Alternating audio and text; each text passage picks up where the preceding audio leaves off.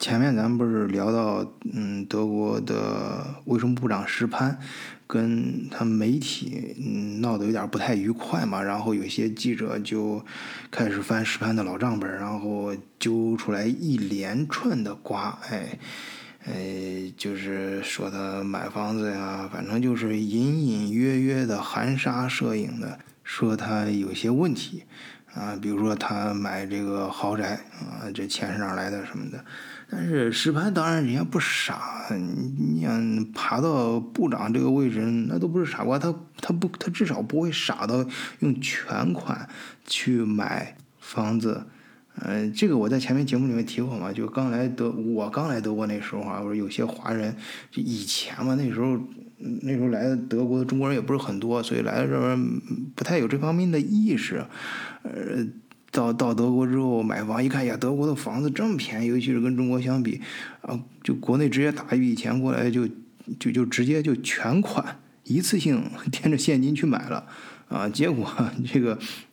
有些银行是当场就就就不就不敢收这钱，有些呃购买成功了之后，紧跟着财政局就找上门了啊！你解释下这钱怎么来的？为什么一个小小留学生一次能来这么多钱？所以后来中国人都钱都都惊了嘛！而且我也认识很多中餐馆老板，中餐馆老板你他虽然手上有很多钱，那个钱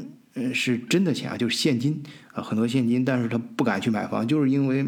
就是到时候他他倒不是怕财政局查，人家也都有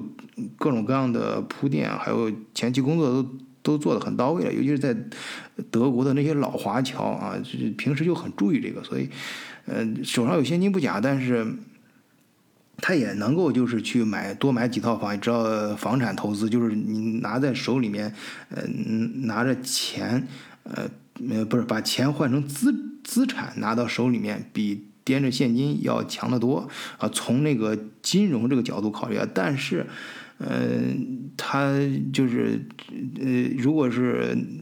名下有好几套房的话，而且是直接拿现金去购买的话，这到时候那个财政局肯定会查他，要要他要做出各种各样的解释，并且证明啊，他其实到他也不，他也不是说怕，就是自己也说这是都是合法得来的，但是呢。呃，就是怕费事儿嘛，而且你知道，有时候经过那些峥嵘峥嵘岁月啊，就是当年打拼过来都不容易。那很多时候，那挣钱的时候没有留下足够的证据啊，所以要证明是一个很麻烦的事情啊。所以出于这方面，大家放心，这个在经济上，你像。我们的卫生部长，那这个石潘大人啊，他肯定，嗯，那这方面人家肯定的考虑的都相当周到啊，所以在经济上你去硬查，估计还查不出来什么。这个记者要在像这在这方面动脑筋，把他揪下来，还真不是那么容易的啊。虽然说石潘他。哎，人家没读过什么大学啊，他他这这哥们很厉害啊，他他厉害到哪儿了？他其实是高中毕业之后，哎，就直接是呃。甚至都没有上过呃呃发号书了啊！就高中毕业之后，只是上了一个 auspield 然后在伊哈卡里面上了个培训班就去工作了。然后他是在工作的期间，同时上了一个函授的大学。当然，他这个函授大学是哈根啊，这个呃是比较正规的一个函授大学。也就是说，在函授大学里面啊，在远程教育这一块儿啊，它是一个呃。最最好的，在德国是最好的啊，最受国家认可的，嗯，当然你这再再怎么好，它也是函授，是远程教育。当然这这很难说啊，因为以前可能这是非主流，但以后，特别是疫情期间，我看很多大学基本上也都是这种远程教育的方式。呃，反正不管怎么说吧，石盘这哥们儿人家比较厉害，就是呃很年轻的时候就年轻的就是刚刚 呃中学毕业啊就进社会了啊，出出出道比较早。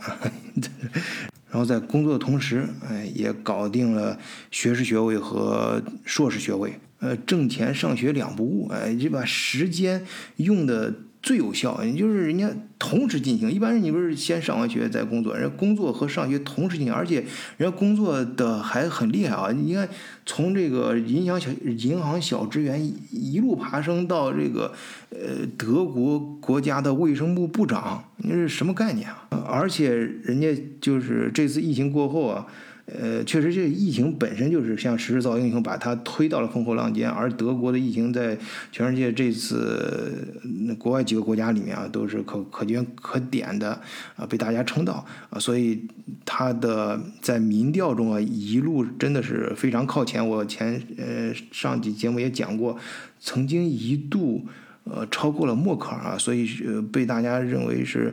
呃德国新兴的一个政治明星。但是不好意思，哥们儿跟媒体的关系处的不太好，所以说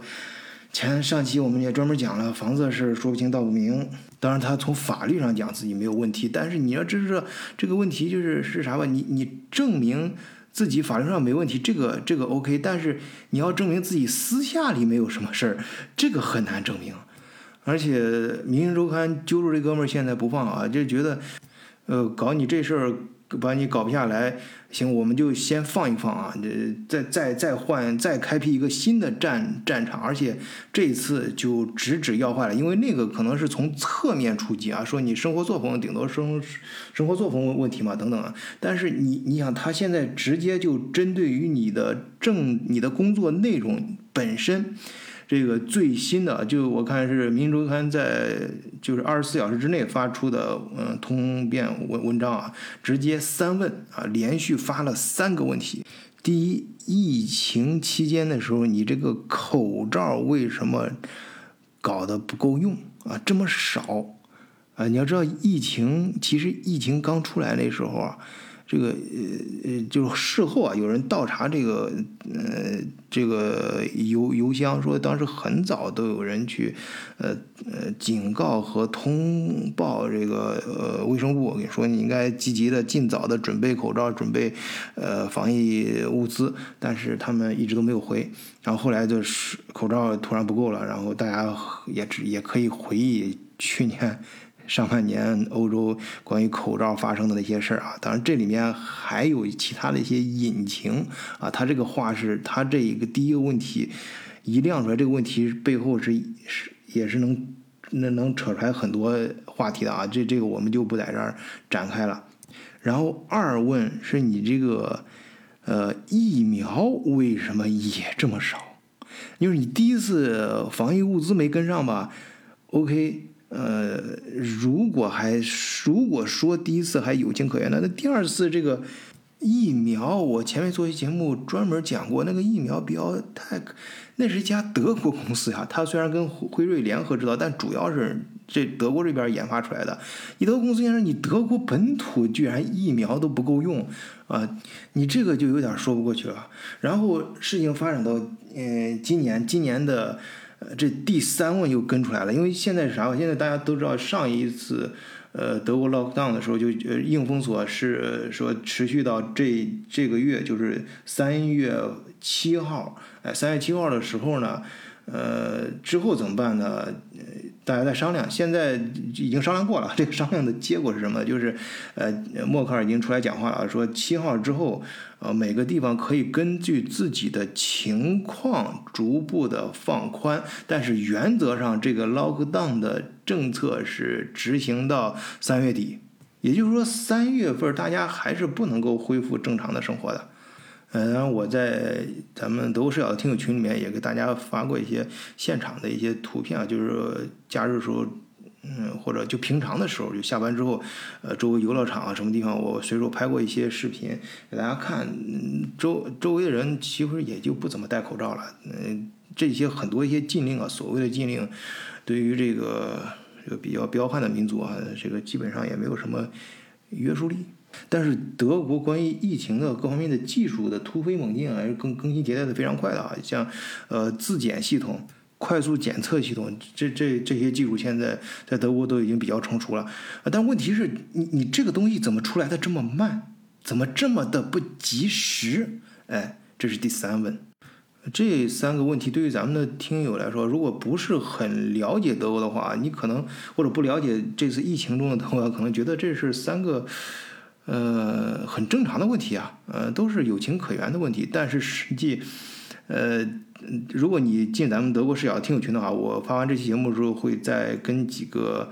呃网上流传的一些呃，关于疫情物资的，还有德国呃在这次疫情中间的一些呃呃黑幕啊，加引号的一些黑幕啊，嗯，背后的一些故事的一些文章啊，我会发现，然后大家看的话，你就会知道他这三个问题。在这么说吧，在德国的人，德国人听到这三个问题，肯定知道这三个问题意味着什么。它的背后是很多一些大家都在呃在传说中，呃或者大家认为呃的一些事儿啊。虽然这些事儿现在还没有得到明确的呃公布啊，那是因为现在这些很多一些背呃背后的黑幕正在调查当中，正在调查过程中，这个一旦落实的话。我跟你说，那可不是说他现在民意调查下来的事儿，也不是说让他辞职的事儿，那可能就是直接进去了。我上期节目也讲，这个在德国可不是闹着玩的。当然，这也是由于历史原因，二战之后德国背负的很多历史包袱嘛，所以政治正确这一块儿。呃，还有这个政府的呃廉洁这一块儿，呃，包括大公司啊，就别说政府，包括大公司的反腐败这一块儿，那呃还有反黑洗钱什么的这些，那那是相当相当的严格。行，我们把这个话头先放一放啊，因为呃，毕竟这是一个还没有被呃这个政法机构公开呃是落实的一件事情，所以我们呃。作为咱德国视角，作为一个就知道我我和咱们的广大听友都都是非常呃认为我们是做这个事儿很认真的这样的一个媒体来说，我们不能乱讲这样的事情啊，所以我们暂不说，以后等出来结果了，我再跟大家慢慢聊啊。那我们我们来聊聊这中间可以聊的啊很有意思的事情，就是。他不管他的钱从哪儿，但是买房这个事儿是真的吧？而且他肯定不会自己。他，我上一期节目说了几百万啊，后来我在前面也看到了，那个确实是几百万，不是一百多万，是四百万欧元。他的房子在柏林买的，那真是豪宅啊！这个钱他肯定不是一次支付的啊，是虽然通过呃银行给他的，而且哪家银行也都公布了啊，而且这是在疫情期间买的。注意这个时间啊！而且我在前面的节目里面我也跟大家讲了，就是说疫情期间很奇怪，为什么疫情的时候还说大家这个很多人都扩撒派腾了啊，甚至直接失业了，然后好多嗯个体户什么都干不下去了，都靠政府的补贴呃各种各样的救济才能过下去，民营老百姓吃的差，经济也差了，然后很多店铺也关门了，那。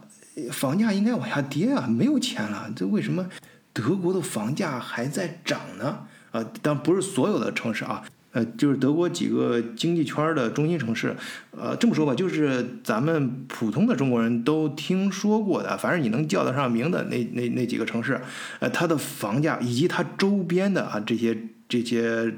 呃好的城市，它的房价都在涨呢，而且涨幅还非常大。然后你注意啊，这个施潘啊，我们的师大部长，他买房，银行给他贷款，不是因为他是部长，银行才给他贷款的，这一直因为他本身他有完全可以公开合法的这个每年的工资收入，是根据他的收入以及他的个人信誉，呃公呃那个银行通过很公开的、很正常的手段对他评估，然后给他贷款买房的，也就是说。我自己的亲身感受也是这样。其实，在疫情期间，银行是追着这些，呃，收收入比较稳定的人，给你平常老百姓给你贷款买房的，而且利息还非常低。哎，这个本身就挺有意思。我把这个话头啊先放在，当然我前面有几节目也也介绍过原因，但是今天我想说一下，不太从从其他的角度来讲一下这个事儿。那个我们嗯，好像是二群和四四群的有小伙伴。放出来的文章说，这个最近空客的状况不太好，他冲空客呃没没本来要倒闭了嘛，结果德国政府就救了一下它，然后现在也顶不住了，呃还是要卖，但是它不能空客这德国的标志汉莎，你像汉莎、路夫特汉莎，这是德国象征性的企业，呃就跟 Deutsche Bank，这这一般情况下来说，能救能能救就救一把，不会让它轻易倒闭或者被外国公司买掉的，呃但是他现在确实顶不住，他就拆分。啊，拆出来一些部门，你比方说机器维修部门啊，还有这个餐饮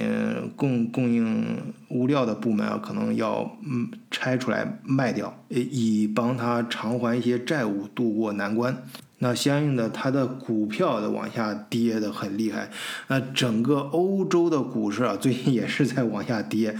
即使是以前大家都非常看好的一些科技股，呃，为什么？因为疫情前的时候，德国工业四点零炒得很热门嘛，所以相关的一些呃科技公司啊，股票其实一直涨得都非常好。现在到疫情过后之后，直接给你打回原原形了啊！当然这个用词不太好，是吧？就意思反正说你就是投资者都感觉你你这个股价太高了啊，这太贵了，嗯，股股价我我给你降啊，给你缩水，所以整个。股价是往下降的，但是有意思的是什么呢？有意思的是，呃，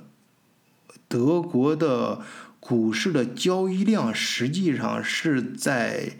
涨的，而且涨得非常快。呃，我给大家念几个我在德国媒体上扒出来的数据啊。呃，二零一八年的时候，德国交易所的呃。嗯，交交易量是多大呢？是一万三千五百股，而二零一九年它就上涨了，上涨到一万四千一百五十股，五十亿啊！前前面少说个亿，它是单位是亿，呃，这这就是从呃一万三